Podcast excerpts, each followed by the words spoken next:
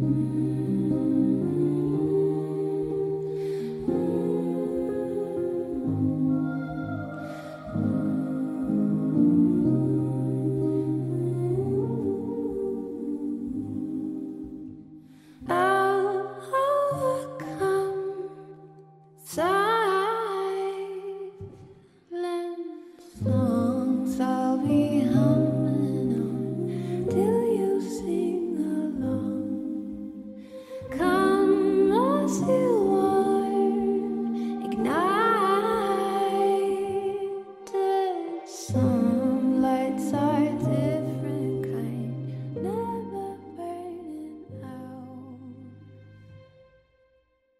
Bienvenue sur ce podcast, moi c'est Jade.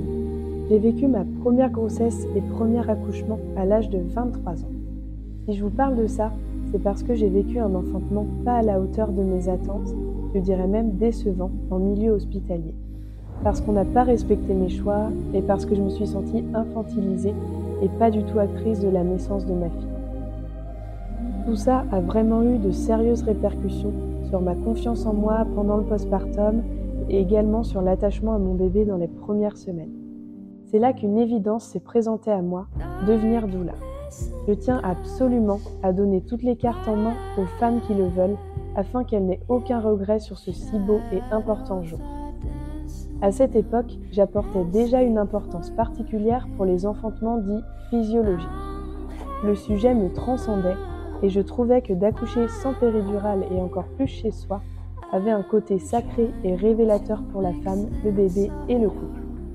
Cette idée de podcast résonne en moi depuis un bon moment parce qu'on entend toujours les récits d'accouchement de nos copines, nos sœurs, nos mères et que sans le vouloir, on nous inculque très souvent de la peur et des valeurs sociétales qui ne représentent pas la nature de l'accouchement et la simplicité avec laquelle les hormones naturelles font leur travail.